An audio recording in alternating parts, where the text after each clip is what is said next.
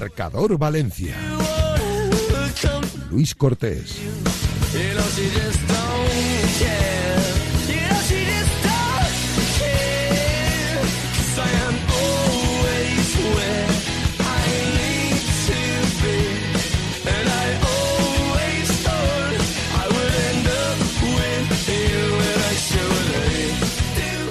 ¿Qué tal? Son las 7 y un minuto de la tarde y como cada día aquí comienza Marcador Valencia, como siempre a través de Radio Marca 98.7 de la FM, en radiomarca.com, en la APP personalizada para esta radio y si no podéis escuchar el programa en directo, justo después lo colgaremos en iBox, ahí tendréis el podcast, para poder escucharlo a cualquier hora del día. En un eh, miércoles donde en eh, clave Valencia Club de Fútbol ha vuelto a haber entrenamiento esta misma mañana en la ciudad deportiva de Paterna para preparar ese partido contra el Celta, donde ya están todos los internacionales en la ciudad del Turia. Es cierto que los tres sub-21 no han llegado a completar el entrenamiento en el día de hoy, han llegado después, lo han hecho junto a uno de los trabajadores del club, a eso más o menos de la una y tres del mediodía han acudido tanto Javi Guerra como Diego López como Fran Pérez a las instalaciones de la Ciudad Deportiva de Paterna y allí han hecho en este caso un trabajo específico porque no han podido entrenar con el resto del grupo, pero en principio, si no es por gestión de esfuerzos, los tres estarán mañana jueves entrenando con el resto de compañeros a las órdenes de Rubén el Pipo Baraja, porque los tres estarán preparados para jugar el partido del próximo sábado 4 y cuarto de la tarde en el estadio de Mestalla contra el Celta. Además, algunos nombres de los que hablar en el día de hoy. Entre otros, Andrea Almeida. Como ha destapado esta casa, en directo Marca Valencia, hoy de nuevo Andrea Almeida, pruebas médicas del problema que está arrastrando en la espalda, en las vértebras y que no le deja ni siquiera entrenar con el resto del grupo. Hoy ha trabajado en el interior del eh, gimnasio y como digo después se ha ido a pasar pruebas médicas. Vamos a hablar de Andrea Almeida en el día de hoy, al igual que vamos a hablar del resto de futbolistas del Valencia, porque a día de hoy Andrea Almeida es la única baja, entre comillas, que tiene el Valencia Club de Fútbol. ¿Y por qué digo única baja, entre comillas? Porque es cierto que está entrenando con el resto del grupo el bueno de Alberto Marí, el delantero, pero a mí me siguen diciendo que es difícil que vaya a tener minutos en el partido contra el Celta. Yo no digo que igual no vaya convocado, pero va a ser complicado que tenga minutos. ¿Por qué?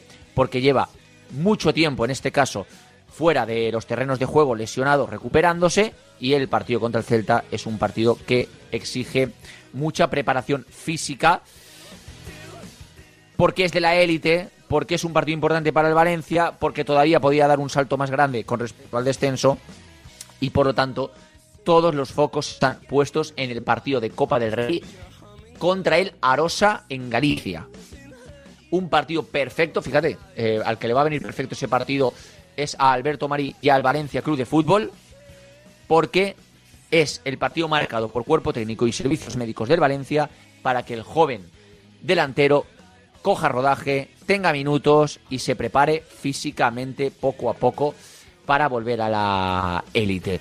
Mm, el resto de jugadores están bien, a excepción de, bueno, los que no han entrenado en el día de hoy por motivos de gestión de esfuerzos, pero que sí que van a estar en el partido contra el Celta. Es decir, Gallá no se ha ejercitado con el resto del grupo, lo ha hecho al margen, sobre el césped.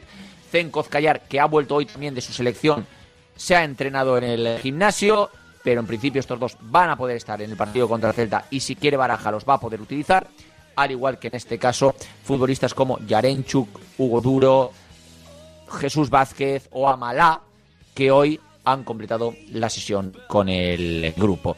Vamos a hablar de todo ello en el día de hoy y vamos a debatir con dos buenos compañeros y amigos como son Pablo Segarra y Sara Pastor acerca del próximo envite del Valencia, acerca de ¿Qué haríais vosotros ahora que vuelven todos los futbolistas del Valencia? Es decir, va a estar Yacabí, pondríais a Mosquera o a Yacabí, va a estar Amalá, ¿qué haríais? Pondríais a Amalá o a Sergi Canos y Fran Pérez a las bandas con Diego López al lado de Hugo Duro en la punta de ataque. ¿Qué haríais? Hoy vamos a debatir sobre eso con Sara Pastor y con eh, Pablo Segarra.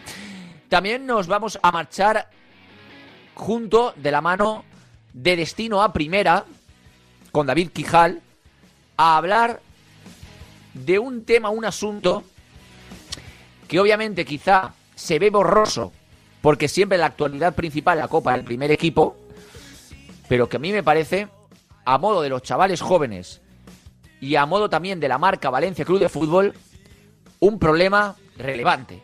Y es que al Valencia no le han invitado a la Liga Promais en la presente temporada. Es decir, eh, ese campeonato tan chulo, donde jugaban los nanos del Valencia contra los nanos del Atlético de Madrid, del Real Madrid, del Sevilla, incluso invitaban a algún equipo con solera internacional. Pues ya no estará este año el Valencia en ese torneo. Una noticia que no mola, que no gusta, como es obvio. Pues hoy llamaremos a uno de los periodistas que más sabe de cantera en esta ciudad, como es David Quijal, de Destino a Primera, y comentaremos, informaremos y ampliaremos todo este tema de que el Valencia Club de Fútbol no estará representado por los nanos en el próximo torneo de la Liga Pro Bueno, pues eh, ojalá vuelva pronto. Parece que es un tema clasificatorio, pero también es muy cierto que es algo que le ha pasado a otros clubes y la, Liga Pro ha levantado la mano. No lo ha hecho con el Valencia. El Valencia pierde fuelle, sigue perdiendo fuelle, sigue perdiendo relevancia, sigue perdiendo importancia. ¿Es culpa directamente de Meriton? Pues yo no sé si es culpa directamente de Meriton. Habría que analizar el caso. Pero que tiene algo que ver, obviamente, no es algo baladí que, que ocurra esto justo en el momento en el que están ocurriendo tantas cosas y que la marca Valencia Club de Fútbol se está haciendo tan chiquitita por culpa de Peter Lim, que sigue en Singapur haciendo caso omiso a todo lo que le está sucediendo al Valencia Club de Fútbol. Hoy ha habido una entrevista muy jugosa, eh, informativamente hablando, en directo Marca Valencia ha copado el grueso del programa en el eh, día de hoy a Salvador Gomar, el presidente de la Federación Valenciana de Fútbol. Bien, eh, vamos a escuchar los mejores momentos en este marcador Valencia. A ver, yo creo que ya lo hemos escuchado de forma amplia hoy en directo Marca Valencia.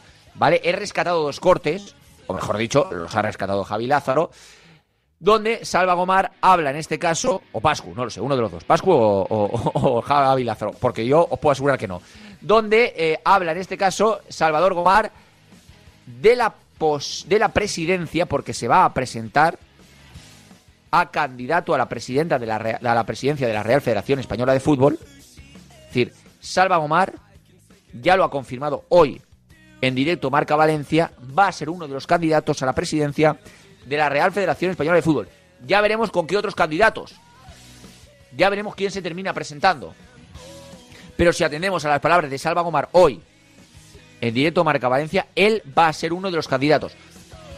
No sé si va a cumplir con los requisitos. No sé si va a tener la mediatez suficiente como para poder ganar. No sé si va a convencer, en este caso, para obtener la mayoría de votos. Pero desde luego, hoy al menos, en la entrevista, la sensación que me ha trasladado a mí es la de una persona segura. La de una persona que cree que tiene posibilidades de alzarse con el mandato. Escucharemos a Salva Gomar en el día de hoy hablando de su candidatura a la presidencia de la Real Federación Española de Fútbol y, por supuesto, un corte que también es muy interesante, hablando de la construcción del nuevo Mestalla de cara al próximo Mundial de España en 2030.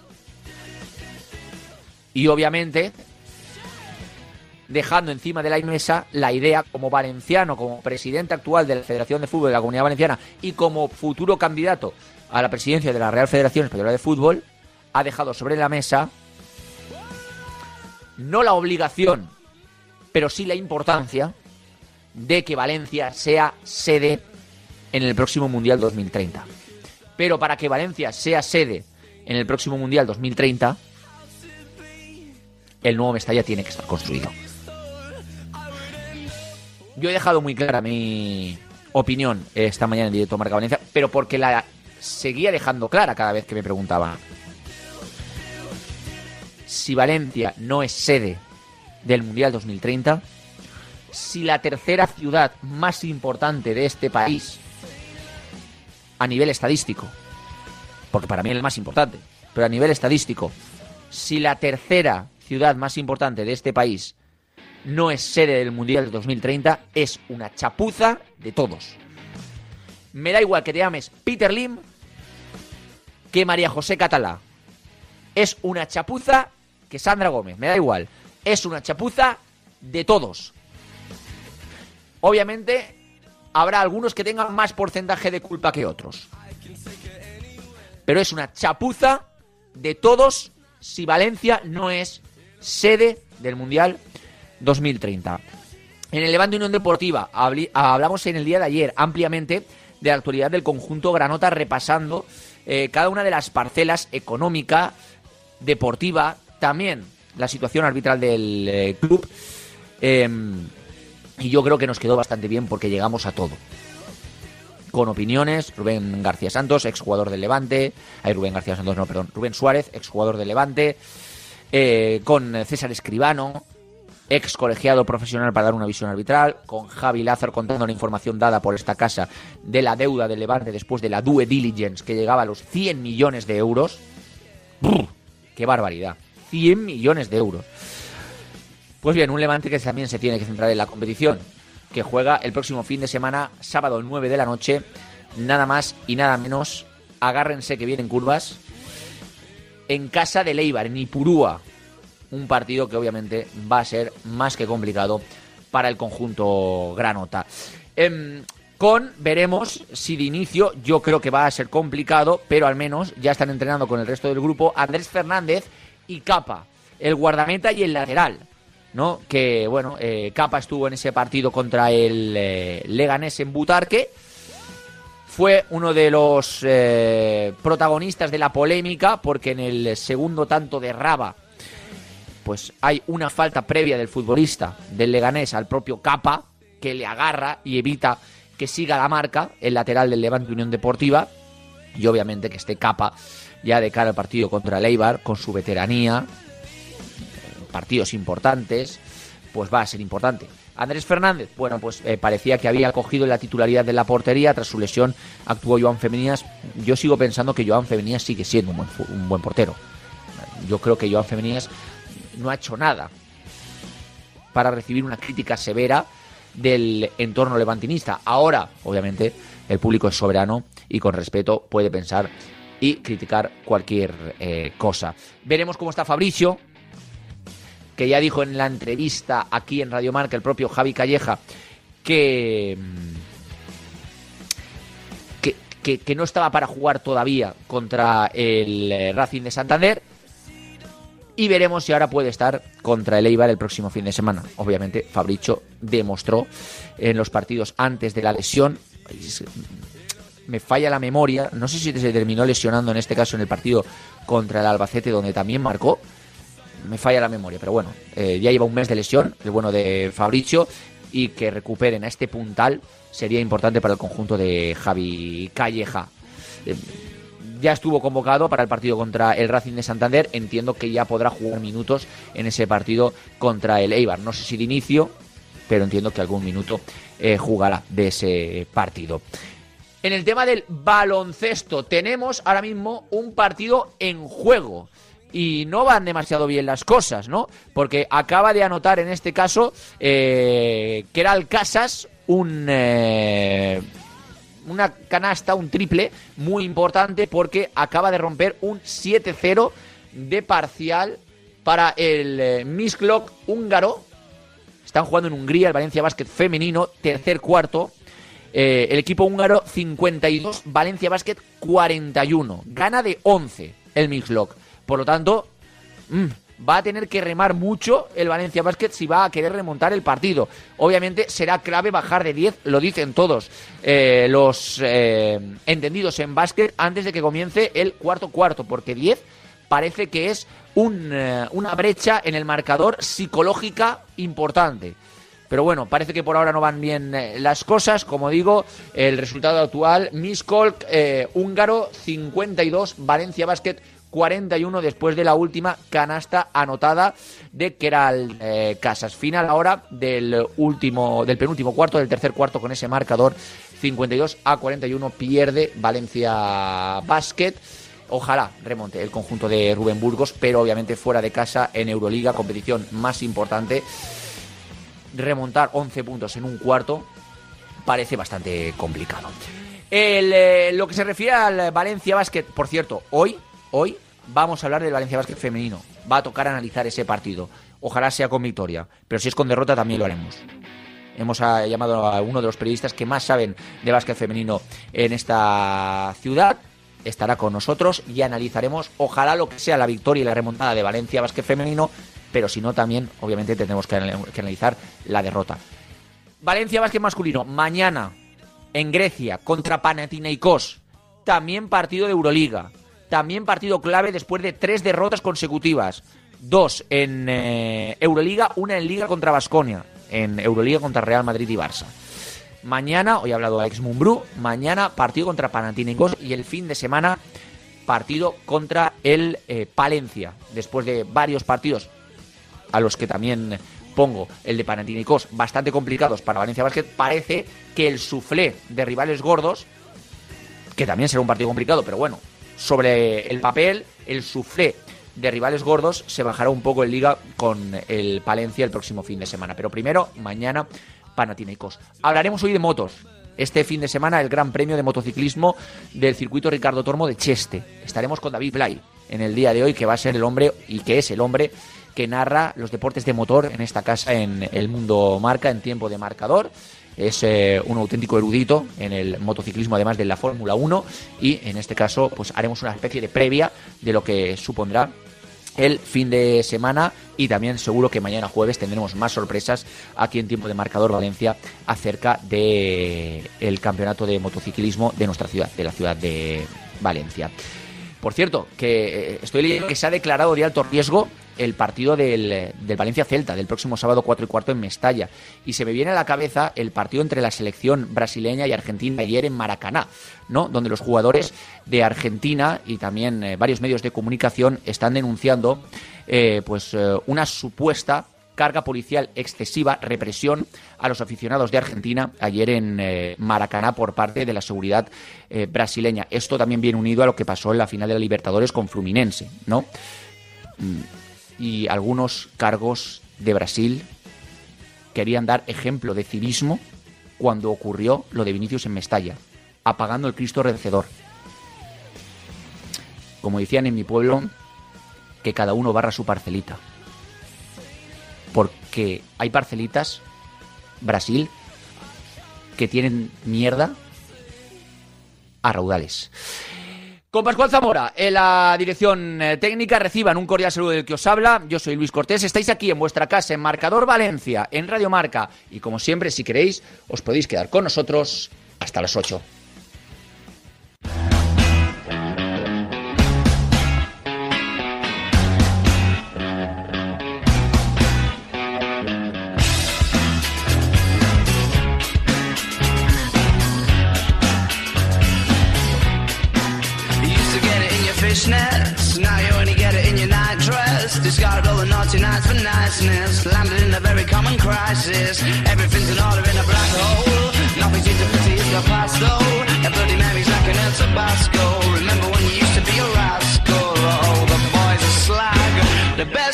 Siete y 19 minutos de la tarde, enseguida nos metemos de lleno en el eh, debate del eh, día, pero antes eh, vamos a hablar un poquito de la actualidad del Valencia Club de Fútbol. Y es que hoy nuevo entrenamiento en la Ciudad Deportiva de Paterna con la única baja de cara al partido de cara al partido contra el Celta de Andrea Almeida, que hoy ha pasado pruebas médicas que siguen sin eh, encontrarse el eh, remedio a sus problemas de espalda y que en este caso pues no va a estar, obviamente, contra el Celta y veremos si está, aunque yo lo veo difícil, el próximo partido de liga. En este caso, también eh, va a estar disponible para el partido contra el Celta. Parece que Amalá, el futbolista que ha completado hoy el entrenamiento con el grupo, además de Pepelu, que ha sido la novedad que por precaución no estaba entrenando los últimos días con el grupo. Hoy sí que ha entrenado con el resto del grupo. Junto a Malá ha completado el entrenamiento y en principio, si así lo requiere el Pipo Baraja, tanto el marroquí como el futbolista de Denia serán de la partida para ese envite importante del próximo sábado declarado de alto riesgo contra el Celta. Alberto Marí también ha completado el entrenamiento, pero en principio lo que nos dicen es que va a ser demasiado precipitado que tenga minutos contra el eh, Celta y habrá que esperar al próximo partido fijado de Copa contra el Arosa para que se pueda rodar, para que pueda coger físico y ahí ya pues eh, poder coger carga de minutos para los próximos partidos de liga. El resto de futbolistas, Jesús Vázquez, Hugo Duro, Diacabí, que habían tenido problemas en las últimas semanas barra días, han completado el entrenamiento y los tres estarán preparados para jugar el sábado contra el eh, Celta. Gaya también se ha ejercitado al margen, eh, ha corrido en solitario sobre el césped, pero nos dicen que, al igual que Pepelu, hay que tratarlo con algodones, con algodones, porque llega mucha carga de minutos pero que estará preparado para jugar contra el eh, Celta. Zenkov Kayar ha vuelto hoy de Turquía, no se ha ejercitado con el grupo por gestión de esfuerzos, lo ha hecho solo en el gimnasio. Yaremchuk ha vuelto de su selección. Eh, ha entrenado con el grupo de manera normal y los tres sub-21, Diego López, Javi Guerra y Fran Pérez, han llegado pues más o menos cuando acaba de terminar el entrenamiento del primer equipo a la 1 y 5 del mediodía. Han trabajado por su cuenta, han hecho trabajo específico, están los tres bien. Mañana eh, regresarán a los entrenamientos en principio con el primer equipo, salvo que no haya gestión de esfuerzos. No ha habido virus FIFA en este caso para el Valencia. Para otros clubes sí, pero para el Valencia no ha habido virus eh, FIFA. Así que en principio de cara al partido del Celta, solo la baja de Andrea Almeida y, entre comillas, la de Alberto Marí también, porque será demasiado precipitado que ya tenga minutos en ese partido contra el conjunto Vigues. Así pues, ya nos metemos de lleno eh, con, la, con el debate del día. Ya nos están escuchando dos buenos compañeros y amigos, como son Pablo Segarra desde Radio Taroncha. ¿Qué tal, Pablo? Muy buenas tardes. ¿Qué tal, Lugo? ¿Cómo estamos? Y también eh, Sarita Segarra, Sara Segarra, desde aquí también, desde Radio Marca. Claro que sí. Muy buenas tardes, Sara. Hola, ¿qué tal, chicos? Sara Pastor, digo, he dicho yo Segarra, Sara Pastor, perdón, que me he confundido también. Bueno, no pasa nada. Sara Pastor. eh, oye, chicos, eh, claro, claro, es asociación de ideas que se llamaba en psicología. Acabo de decir Segarra, pues me sale decir Segarra. Eh, Sara, Pablo, de cara al partido contra el Celta, oye, que el Valencia puede recuperar a Diacabí, puede recuperar a Malá, a estos dos casi seguro, a otros no como Ander Almeida, pero a estos dos casi seguro. Y claro, bendito problema, ¿no? Porque eh, hay futbolistas como Mosquera en el centro de la defensa que lo están haciendo bastante bien.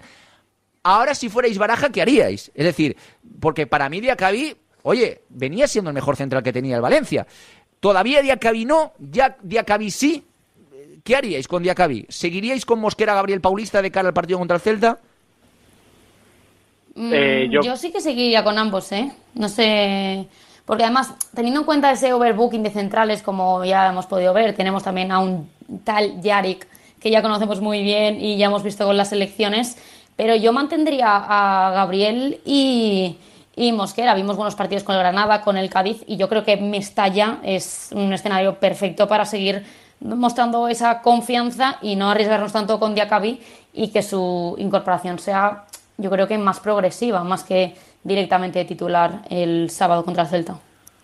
Yo estoy muy de acuerdo con, con Sara. El Celta creo que es un partido que más allá de, de ser un rival que está en la parte baja de la clasificación, a nivel de sensaciones de cara a una semana complicada, eh, es muy importante. Yo soy partidario de que lo que funciona no se toca y ya tendría que haber partidos para jugar sus 30, 60 y hasta 90 minutos, que yo no tengo dudas que de aquí a a que se recupere al 100%, que no hace falta cargarle ahora de primeras, eh, va a ser titular sin duda. Para mí es el mejor central de la plantilla de Valencia.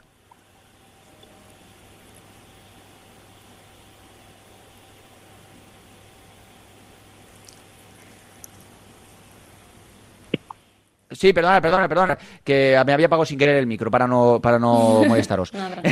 y, estaba hablando yo como un loco y no, y no tenía el micro encendido. Eh, chicos, entonces, bueno, eh, a mí, sinceramente, también hay una posibilidad. Y es que Amalá físicamente no esté preparado, porque lleva también cerca de tres semanas de baja, si no recuerdo mal, casi tres semanas de baja, y lo vea quizá demasiado precipitado al ser una lesión muscular el Pipo Baraja, y ponga a Diacabí en el centro del campo junto a Javi Guerra y junto a Pepelu. ¿O esto no lo veis?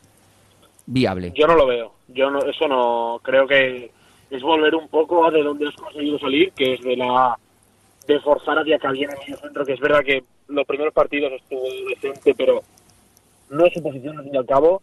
Y en el centro del campo el Valencia tiene alternativas. Puedes jugar con, con Diego López en la media punta, que para mí no era una buena idea y me ha gustado el rendimiento que ha dado en los últimos partidos.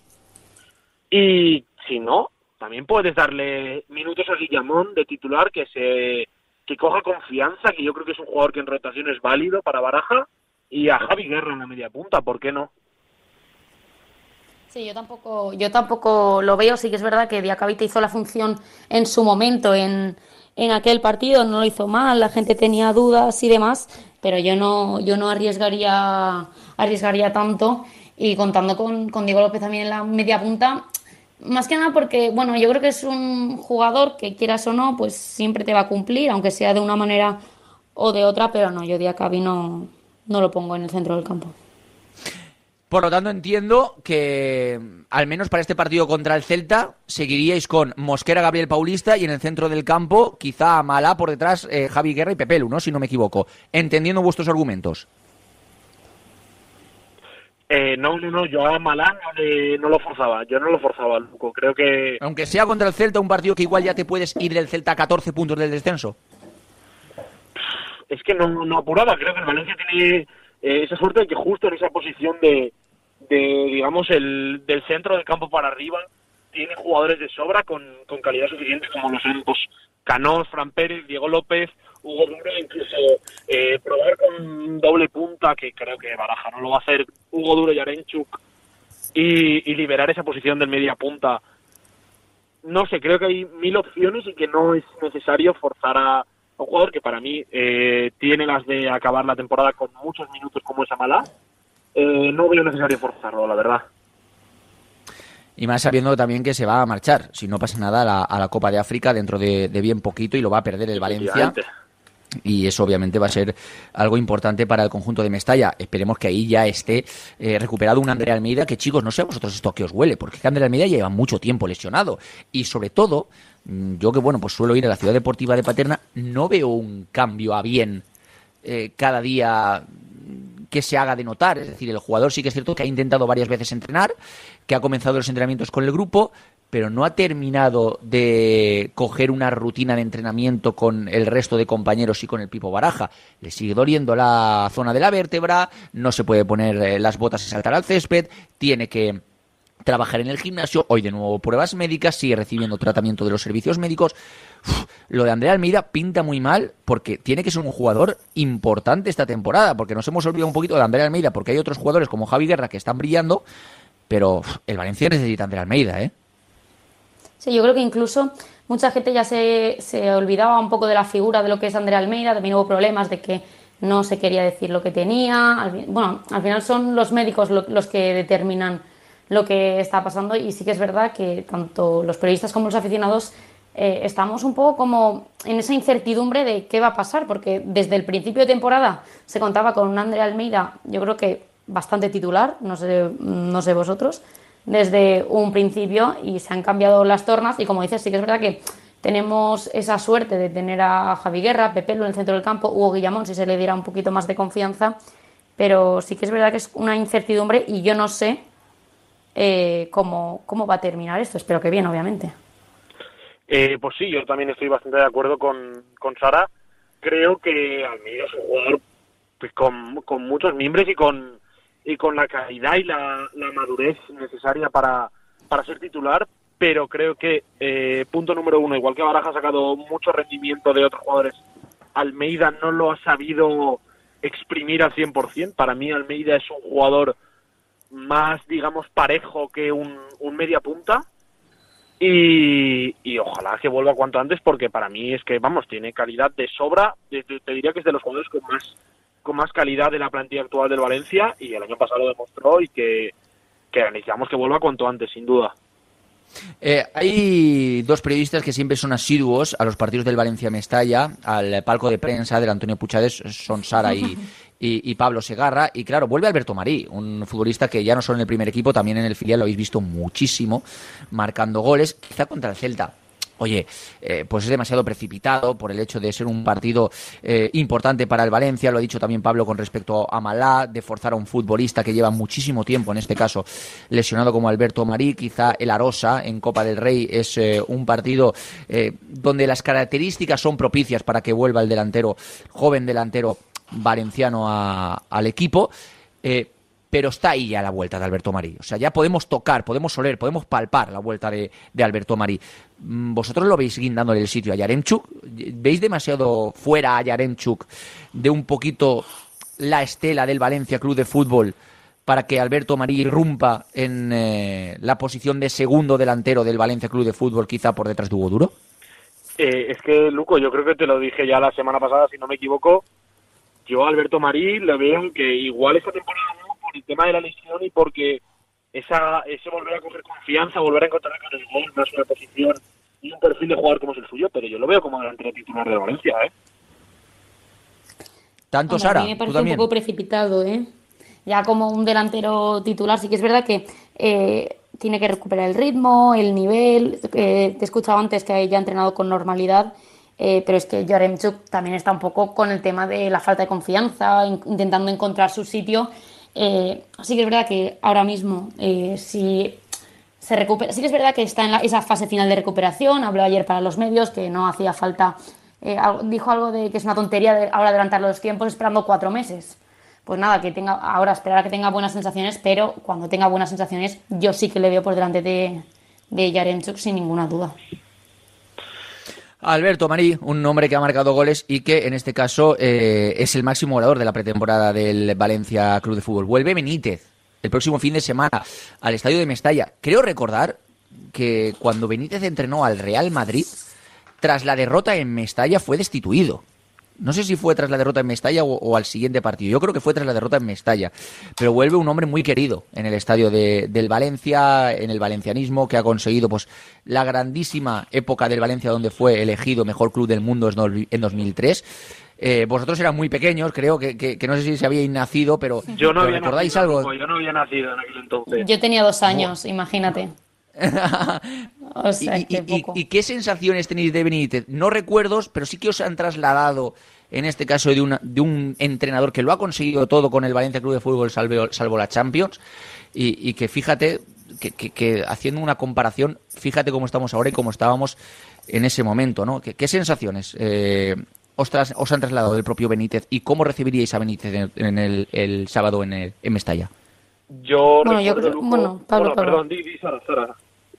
No, no, es que iba a decir que justo eh, escuché ayer, el, creo que fue ayer o antes ayer, el programa que hizo Javi Lázaro con esa introducción de Rafa Benítez, y lo estaba escuchando con mi padre, y es lo que te digo, o sea, es un recuerdo increíble con esos títulos que ganó, y en cuanto al recibimiento, pues yo creo que no hay ninguna duda, o sea, eh, tiene ese componente cariñoso de también de estar baraja, y, y a ver, yo creo que al final es una representación del Valencia puro y duro. Luego, que se fuera de una manera u otra, pues, mm, pues ya no tiene relevancia, yo creo que hoy en día, pero yo creo que todo el mundo le, recuerda con cariño.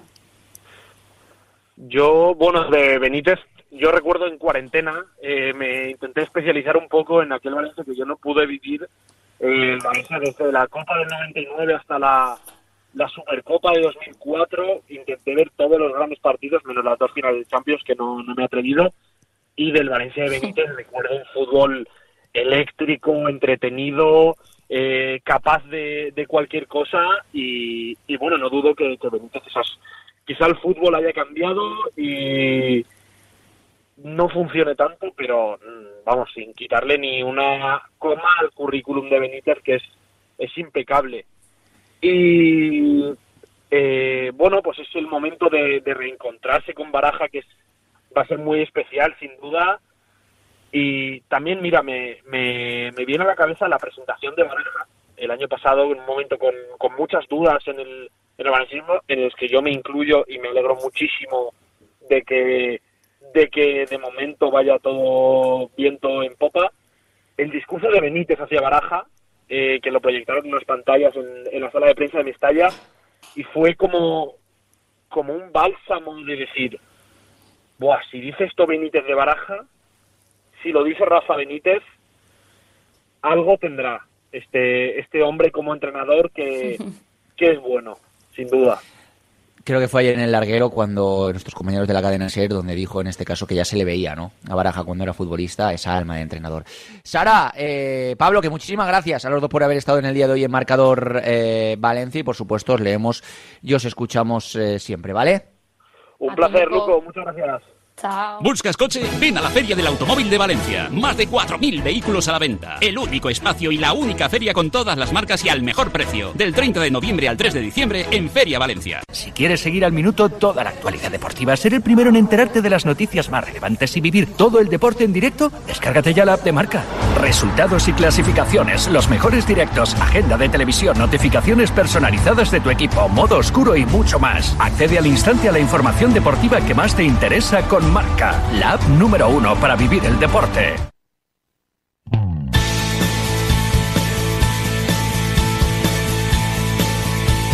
Estás escuchando Marcador Valencia con Luis Cortés.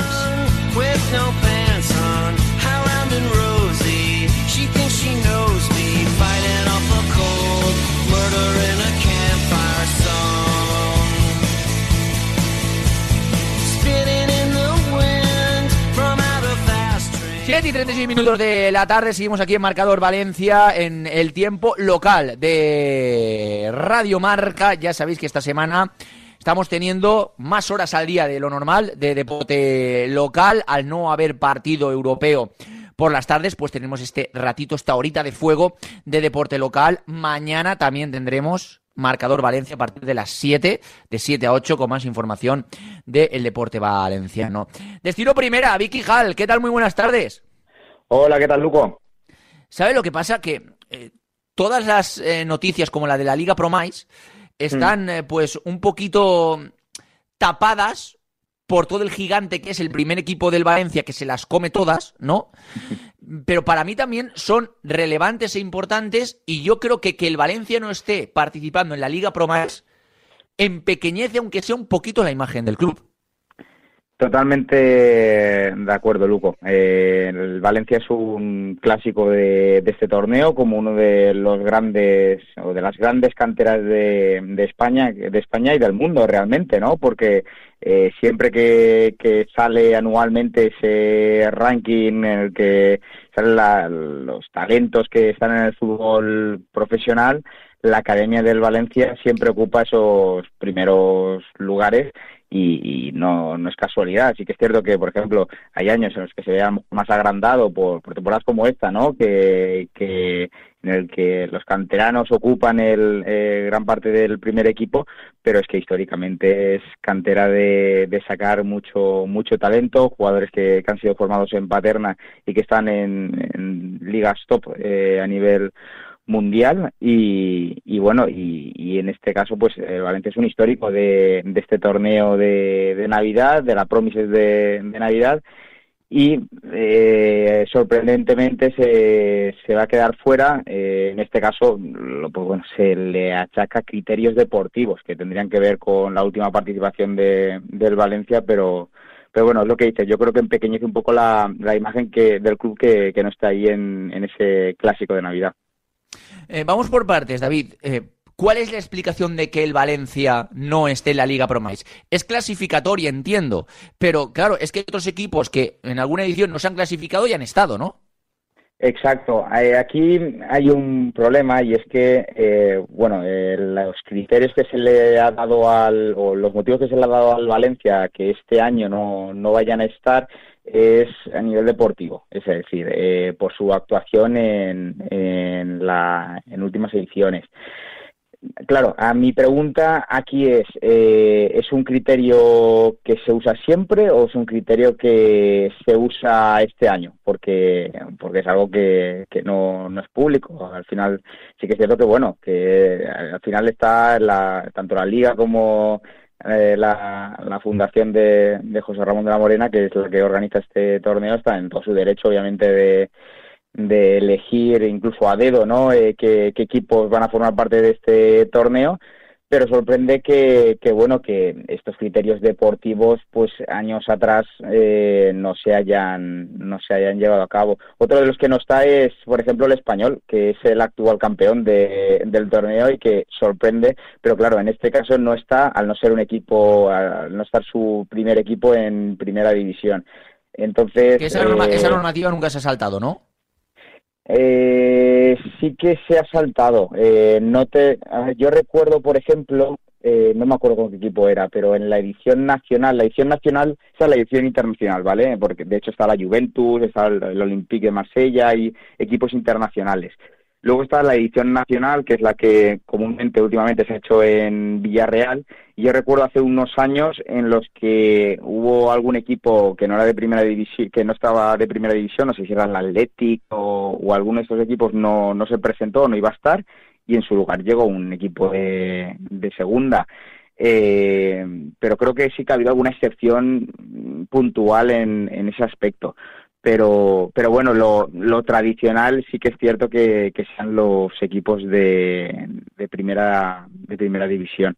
Eh, con el caso del Valencia pues bueno la, el motivo el que dan es ese es que deportivamente por la participación en el torneo nacional eh, de Villarreal que que no estuvo entre los, mejores equipos pues pues bueno que por ello se se ha, decidido este año prescindir de, ellos y en su lugar pues premiar a, a otros otros equipos que, a lo mejor no, no, están en este torneo internacional habitualmente como, por ejemplo el Rayo Vallecano. Eh, ¿Qué tiene que hacer el Valencia? No sé si esto se puede saber ya para estar la próxima temporada en la Promais, porque esto es un coto cerrado. Es decir, esto no es eh, algo como puede ser la Liga, que también lo es, pero bueno, es todavía más hermético que la Liga. Es decir, esto además de la Liga tiene en este caso un propietario que es José Ramón de la Morena, que como ha dicho muy bien eh, David Quijal, pues oye, eh, te puede invitar a quien quiera, porque para eso es suyo, ¿no? Pero ¿qué tiene que hacer el Valencia para, para meterse en este torneo de cara a la temporada que viene? ¿O no puede? No, podría, pero no. A ver. Eh, no, hay, no, hay, algo exacto, tangible que pueda hacer, ¿no? Exacto, no hay un clasificatorio previo. Todo esto, de hecho, nos ha sorprendido porque eh, es que habitualmente está el Valencia. No, no, no se entiende una promesa sin el Valencia que, ha ganado en alguna ocasión, que, que es habitual llegando a, a rondas finales y, ha sido sorpresa que, en ese sentido se, se quedara fuera. Eh, yo desconozco si esos criterios que se han utilizado este año y que se le han hecho saber al, al Valencia, yo desconozco si, si son criterios que se han adoptado previamente en anteriores ediciones creo que me extrañaría que, siempre haya, haya sido así. Entonces, de cara a la siguiente edición, es complicado de saber, ¿eh? porque no, no hay nada, no hay nada eh, escrito casi, por así decirlo. No, no es algo, tienes que estar en semifinales, tiene que, no, es un poco eh, se usan esos criterios eh, y en base a esos criterios pues tanto la liga como la fundación eh, deciden pero por ejemplo el Atlético de Madrid que está presente tampoco tuvo una edición en, estelar en, en la anterior torneo nacional. lo que pasa es que, por ejemplo, ganó. Quedó también mal, David, que quedó también mal como el Valencia. Exacto, y, lo que pasa es que luego quedó mal, quedó bien, perdón, eh, ganó de hecho la edición especial, por así decirlo, que ya hacen todos los años en Orlando, después de todo, que, tiene menos bombo, pero bueno, y es, es un poco, son criterios que, que también pueden ser un poco eh, subjetivos y que al final es muy difícil de, de, saber si el Valencia estará en la siguiente o qué tiene que hacer para estar en la siguiente. Ahora, en base a lo que ha dicho, pues bueno, eh, lo que han dicho, pues si el Valencia se planta en, en el torneo torneo nacional en semifinales, por ejemplo, pues oye, tendrá mayores motivos para decir, oye, yo eh, tengo que estar ahí, pero, pero bueno, es que ya digo que es, complicado e incluso sorprendente lo que, lo que ha ocurrido porque no, no era algo que, se preveía. Eh, bueno, de, esto yo creo que no hay nada más que analizar, ¿no, David? Yo creo que está todo claro. Es decir, bueno, el Valencia no ha entrado, el Valencia podría entrar el año que viene, mm, no tiene ningún requisito para hacerlo, pero bueno, podrían volver a invitarlo si sus méritos deportivos en esas categorías dentro de estos torneos pues son buenos, Bien, yo sinceramente creo que, y yo no sé si David estará conmigo, que si el Valencia tuviera la grandeza de épocas anteriores, cuando el Valencia era tercero, cuando el Valencia era cuarto, cuando el Valencia estaba en Champions, cuando el Valencia pues era más asiduo a la Champions, si hubiera tenido la grandeza del Valencia de Benítez, por ejemplo, el Valencia no estaría fuera de la Romis. Sí, puede ser. ¿eh? Es, una sensación, ¿no? O, o, daría igual. No, puede ser, puede ser. Sí que es cierto que, por ejemplo, ha entrado, eh, en ese sentido, han entrado equipos como el Rayo Vallecano, que su primer equipo últimamente lo está haciendo muy bien, que es un proyecto que, que también puede estar de moda, la Real Sociedad, eh, el, Betis, eh, pero bueno, sí que es cierto, Betis, por ejemplo, sí que puede ser más habitual. Eh, para que vea también, de todos modos, para que envíe a los participantes, a lo mejor les sorprende que esté Las Palmas o, el Tenerife, o Tenerife, pero bueno, eso están como anfitriones del evento ya que es en Canarias. Eh, también al ser un torneo más reducido, eh, con menos participantes, a mí me, también me da un poco la sensación de que eh, tenían que descartar a alguien. Y, en este caso pues han descartado al, Valencia, querían a lo mejor meter al Rayo, querían meter a la Real Sociedad y dicen pues bueno, ¿quién me sobra? Eh, el español, ¿no? Que, que, ya no está en primera y el Valencia. David, ya para cerrar, ha retomado un poquito el camino de la victoria, el camino de las buenas sensaciones el Valencia Mestalla, ¿no? Bueno, era necesario, era, era completamente necesario después de, de, una racha muy, muy complicada en el que Mestalla, pues, que se dio la casualidad también que se enfrentaba a los cojos, es decir, se enfrentó al Lleida, al Hércules, al Europa, al Badalona, equipos que están en, en lo más alto de la clasificación y de hecho están pugnando por, por ascender directamente. Hay una batalla increíble en lo, en lo alto de la clasificación y ahora le tocaba pues un, un, una racha de partidos más asequibles, más con los que parecían que podían estar en la liga de, del Mestalla, es decir, donde se había colocado después de esas derrotas, ahí rozando los puestos de, de descenso y los ha solventado perfectamente. Dejó dudas el empate un poco contra el español, pero luego después de eso han enlazado victorias contra la Nucilla y, y la última contra, contra, contra Formentera, que, que han alzado un poco hoy, le han dado un balón de oxígeno bastante importante al Mestalla, que de nuevo, pues eh, esto es lo que es esta competición, lo que es segunda red. Eh, estás un día ahí abajo eh, luchando por no caer en los puestos de descenso, consigues enlazar dos victorias consecutivas y, tienes a tiro de nuevo el, el playoff, que es el caso que, tiene ahora el, el Mestalla. Así que, que, bueno, necesitaba yo creo que los chavales ese esas buenas sensaciones, eh, porque sí que es cierto que a lo largo de la temporada eh, ha habido pues blancos y negros, blancos y grises, ha habido, diferentes colores, ¿no? ha habido partidos en los que el Mestalla ha jugado muy bien y no ha conseguido la victoria, se ha escapado en, en, los momentos finales y, y un poco el creérselo les va a venir muy bien.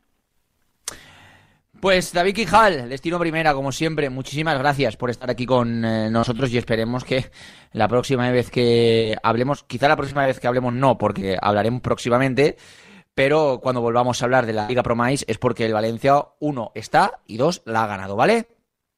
Perfecto, Lugo, genial, un abrazo. Chao, un abrazo.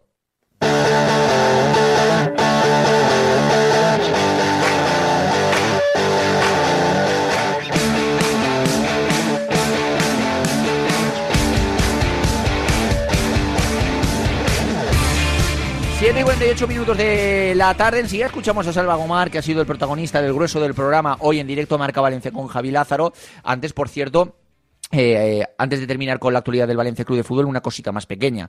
Eh, ha hablado esta mañana, y yo celebro que lo haga, pero claro, las declaraciones son para analizar, opinar y criticar. Eh, Medina Cantalejo, el presidente del Comité Técnico de Árbitros, lo ha hecho hoy en rueda de prensa, ha dicho que está contento con el rendimiento de, de los árbitros españoles. MEC. Eh, y luego le ha lanzado una pullita al Celta, próximo rival del Valencia. Yo creo siempre que estas cosas son negativas para el equipo rival, son negativas para el Valencia. ¿Por qué? Porque va a venir más motivado, todo lo que haga el Celta se va a mirar con lupa y para mí eso es eh, algo que no beneficia al Valencia porque en cualquier falta que haga el Valencia en cualquier eh, agarrón dentro del área o en cualquier jugada de duda, en mi opinión, caería antes del lado del equipo que está siendo mirado con lupa y del equipo que ha sido criticado por el, presidente del Comité Técnico de Árbitros que el otro equipo, que el Valencia, que además en este caso viene, hay que decirlo, de un partido en Mestalla contra el Granada, donde fue beneficiado por los árbitros. Medina Candelejo se ha referido al Celta diciendo hay delanteros que fallan cuatro ocasiones de gol o un medio que se autoexpulsa en el 60. Hablando de, en este caso, Renato Tapia o los delanteros Aspas y Larsen. Se venía a referir a eso el eh, eh, presidente del Comité Técnico de Árbitros. Bueno, eh, la polémica entre el Celta y el Comité Técnico de Árbitros, que yo creo que si repercute en algo el partido contra Valencia, es de forma negativa contra el conjunto de Mestalla. Vamos a escuchar ya a Salva Gomar, pero antes una cosa. Los aficionados al motociclismo, ¿vale? Eh, quedan 10 minutos de programa, que me perdonen. Hablaré mañana con David Blay.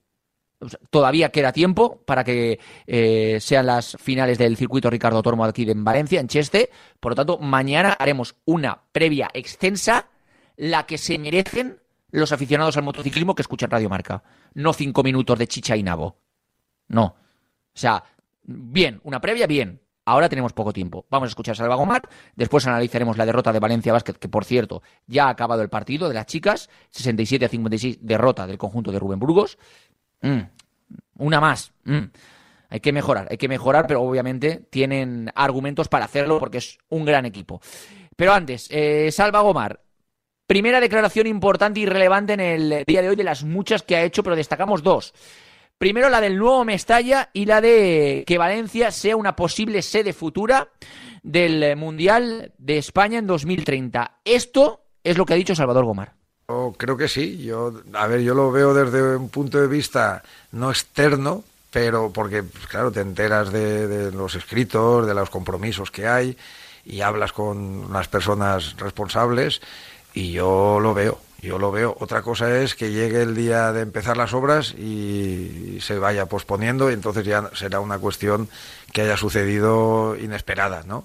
Pero de lo esperado, de los compromisos que hay de cara a la Federación, a la candidatura 2030, más que a la Federación Española, a la candidatura, son que, que las obras empezarán, eh, creo que es el primer trimestre de, o semestre del, no sé si es trimestre o semestre, ya no lo sé, del año 2024. Sí. Yo creo que es trimestre. Y bueno, pues ahí a partir de ahí pues ya veremos la, la evolución. Y luego una noticia que también obviamente a nivel nacional ha tenido su relevancia, su importancia, y es que ha, ha dicho eh, Salva Gomar eh, que va a presentarse a candidato de la presidencia de la Real Federación Española de Fútbol en las próximas elecciones. Lo ha admitido, lo ha confirmado aquí en Radio Marca y lo ha dicho así. Sí, en principio sí. Si no hay algo que me diga que no, pues me presentaría, claro. Yo tengo una voluntad porque en un momento dado, eh, pues nos echamos para adelante algunos que me lo comentaron. Esto está parado, está frío, pero bueno, pues cuando convoquen, no es que lo valoraremos, lo tengo valorado. Te mentiría si te digo que no he hablado con nadie. ¿no? Claro. claro que, claro que he hablado. Eh, he hablado con compañeros y bueno, pues algunos de ellos estamos dispuestos. En el Grupo Sanitario Rivera trabajamos hoy por la sanidad del mañana, por una atención sanitaria excelente, humana y sostenible. Nacimos hace más de 25 años para mejorar tu salud y bienestar, para demostrarte que tú estás en el centro de todo, convirtiéndonos así en un referente de la gestión sanitaria, porque de la responsabilidad nace la confianza. Somos Rivera, somos salud responsable. Escúchame, cáncer. He vuelto a sonreír y ahora me río de ti. La investigación está de mi lado. Cris contra el cáncer. Investigamos. Ganamos.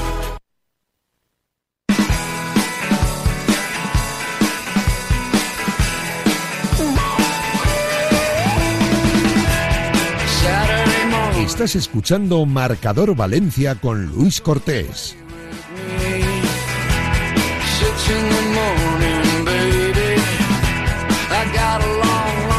7 y 54 minutos de la tarde. Venga, que nos quedan 6 minutitos para el final del programa, pero antes vamos a hablar un poco de baloncesto.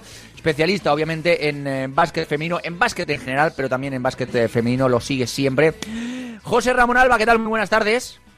Buenas tardes, un poco mal viendo el partido, pero bueno, la vida sigue. Ha perdido el Valencia Basket femenino 67 a 56 en Hungría. Es una derrota que ya se junta a la derrota que tuvieron en Liga contra Perfumerías Avenida. Y bueno, una derrota, José Ramón, yo creo que más o menos eh, que entra dentro de lo normal contra Fenerbahce en, en, en Euroliga. Mm, Estuvo Keral muy crítica tras el partido contra el Perfumerías Avenida. ¿Estará Keral igual de enfadada hoy o se ha perdido por otro, otras situaciones? Está Valencia Basket en un tramo extraño, al menos. Es verdad que el fin de semana ganaron ese partido que tenían que ganar contra, contra Benvibre en casa, que van a ser varios partidos fuera de casa, pero las sensaciones, desde que perdieron contra Guernica, que parecía un susto puntual, vienen siendo malas. Es verdad que el año pasado también tuvieron ese tramo difícil y luego a partir de, de inicio de, del actual año 2023 remontaron el vuelo, llegaron a, a estar a un partido de Final Four y ganaron la liga. Pero la situación es, es di- distinta ahora, al menos desde mi punto de vista, porque es un equipo eso consolidado para ganar, que se había hecho con esas expectativas y el juego interior no está no está carburando como se esperaba. Es verdad que se podía esperar algo más de Merritt Hempi, se podía esperar quizá algo más de, de Nadia Fingol, aunque es verdad que es un proyecto diferente a largo plazo. Y al final ha sido Mari Gulich, Rebecca Allen, algo peor de lo que de lo que se podía esperar también de ella. Las que han tirado el carro, buenos minutos de Claudia Contegui. Dentro que cabe, Keral, que sigue con molestias, igual que, que Claudia, han hecho lo que han podido dentro que cabe. Aparte las lesiones de Oviña, de Raquel Carrera, está siendo un momento complicado en muchos aspectos para Valencia Basket. Y enfrentan a un, un equipo como Miskolc, que en el juego interior les ha destrozado, no ha dado ninguna opción a Valencia para hacer su juego.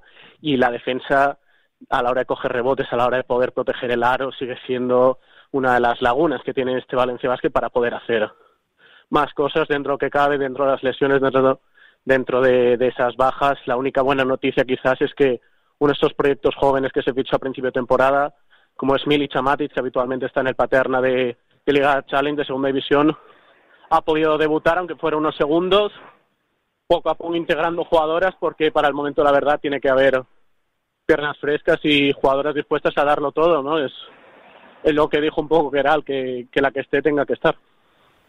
Eh, te hago la última, eh, José Ramón, que nos quedan ya tan solo dos minutos y, y poco de programa. Eh, se le pueden buscar muchas explicaciones, ¿vale? Pero la lesión de Raquel Carrera es como si yo me quedo sin batería en el mando de la Play un domingo por la tarde, que me tengo que tirar por el balcón, o, o se puede hacer algo sin Raquel Carrera. Para mí es como si te quedas un domingo y al domingo siguiente piensas que la puedes tener y piensas que puedes tener a Ubiña y pasa y resulta que te quedas sin juego y sin play. Pues entonces ya eh, no hay más debate. Claro. O sea, si es- eh, el el debate es sin Raquel Carrera no se puede ganar. Yo creo que podemos empezar a plantear ese debate. No lo puedo afirmar ya, pero creo que, que sí que existe y sobre todo sin Cristina Ubiña a su máximo nivel. Creo que ese debate no tardará en aparecer, a lo mejor lo hacemos aparecer nosotros hablándolo ahora, pero la sensación es esa, que sin Raquel Carrera cuesta al menos ganar y sin Cristina Ubiña ya no te digo. A mí me llama la atención porque yo creo que hay mucho talento. Raquel es excepcional, pero también hay mucho talento más allá de Raquel en esa plantilla. Raquel es importantísima, pero obviamente también hay mucho talento en esa plantilla que yo creo que pueden sacar partidos adelante sin ninguna duda. partidos importantes es lo que falta, es lo que falta y Fenerbahce dentro de unas semanas llega a la Fonteta, va a haber partidos clave antes de acabar la temporada como esa visita a Esquío, si no recuerdo mal, y son partidos duros, como decía, muchos partidos fuera de casa que también es un aliciente añadido para esa carga extra, ese momento complicado de siempre tener que ir fuera de casa, que el año pasado lo solventaron bien, pero les llegó más tarde, así que momento difícil, pero tienen que encontrar las piernas y tienen que encontrar las ganas. José Ramón Alba, como siempre, muchísimas gracias y espero que la próxima vez sea para contar algo bonito, ¿vale? Del Valencia Basket Femenino. Un abrazo enorme. Eso espero, igualmente, un abrazo. Llegamos a las 7 y 59 minutos de la tarde, el final de este marcador Valencia. Recordar que mañana a partir de la 1 y 5, más directo Marca Valencia con Javier Lázaro a partir de las 7, más marcador Valencia con la última hora de todo el deporte valenciano. Nos dejamos con la programación nacional de Radio Marca, el marcador de Pablo Parra. Que paséis, gracias Pascu, eh, trabajo, Pascu, siempre Pascu Zamora. Que paséis una buena tarde, noche de miércoles. Adiós.